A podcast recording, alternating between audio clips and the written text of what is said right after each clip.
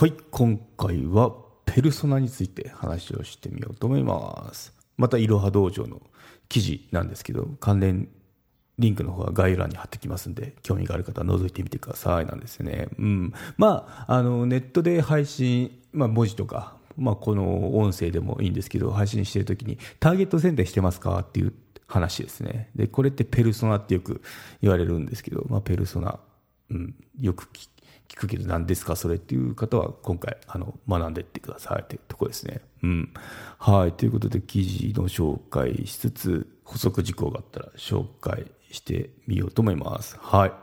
ブログ記事ターゲット設定してますか？ってことで、ウェブライティングで大事なことはターゲットの選定ですよってことで、うん。ペルソナ意識してますか？してますか？って とこなんですけど、そうですね。いくら記事書いたって読まれなきゃまあそもそも意味ないし、その時間っていうのは無駄になってしまいますよね。で、でも、万人に向けて書かれた記事って伝わらないんですよっていうところが面白いとこですね。うん。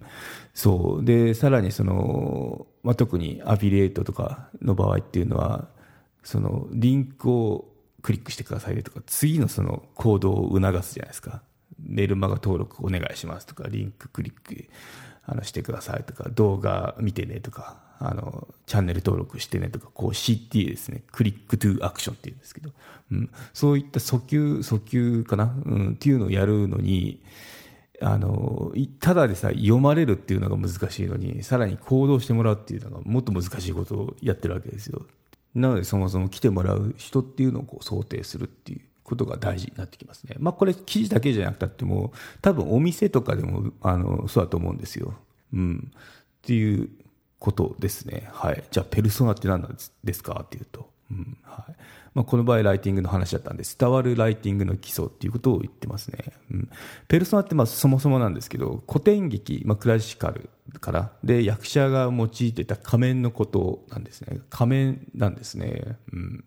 はい。で、マーケティングの世界では、まあ、企業が提供する製品とかサービスにとって最も重要で象徴的なユーザーモデルの意味で使われてますってことでちょっと難しい言葉なんですけど、まあ具体的には名前とか、あと年齢、性別、居住地、職業、勤務先、年収とか家族構成とか、そのどういった、あの、人物っていうのを、まあ、ここまで細かく設定するんですよね。うん、これあの、バーチャルですけどね、バーチャルで設定して、そういう感じでやってき、やっていってますね。うん。はい。で、これら項目だけじゃなくて、その人の生い立ちとか、現在までの様子とか、あと身体的特徴とか、性格とか、人生のゴールとか、ライフスタイルとか、あと価値観、趣味、思考、こう消費行動とか、あの、どうやって情報収集してんだろうと、あの、雑誌なのとか、ウェブなのとか、あの、もしかして有料のオンラインサロンとか入っちゃう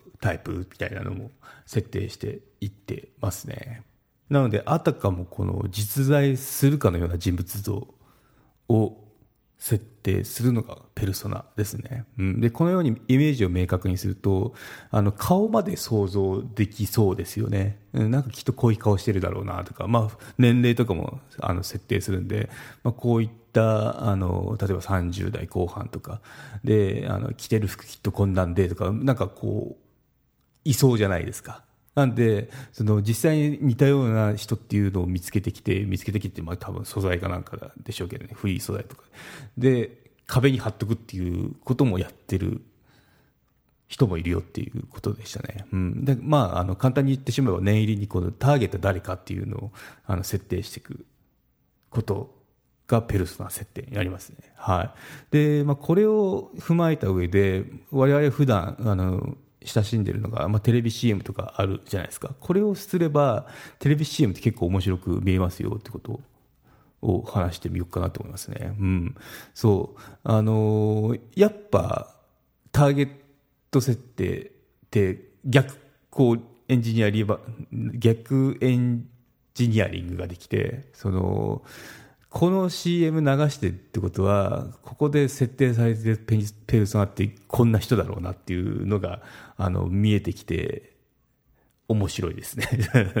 なんかもう変な人ですけど、そう、逆に逆コンパイルとか逆エンジニアリングとかなんか言うんですけど、それができるようになってくるんで、あの CM 見てても面白くなってきますね。はい。うん。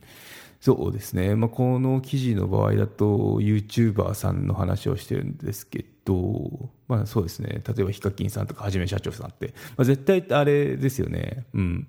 あの、エリートサラリーマンをターゲットにしてるチャンネル作りじゃないですよね。お子さんですよね。うん。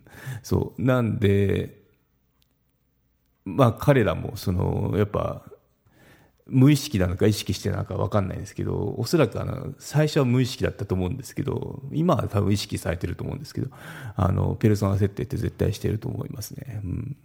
まあ、YouTuber さんももちろんペルソナ設定、多分どんな、その、視聴者さんが来るかっていうのを意識して番組作りをしてると思いますね。はい。で、CM の方なんですけど、ファンタの CM。ガチムチマッチョのガ、ガチムキマッチョの男性出てこないですよね。うん、絶対、あの、なんだろう、ポップじゃないじゃないですか、そんな そう。マネジク有料チャンネルのご案内をいたします。サブスク版チャンネル、マネジクプレミアムを Apple Podcast で金曜に配信中。サブスク会員は今までの会員限定エピソード全てを聞くことができます。Windows の方も iTunes から聞くことができます。トライアル期間もあります。ご登録して応援いただけると励みになりますので、どうぞよろしくお願いいたします。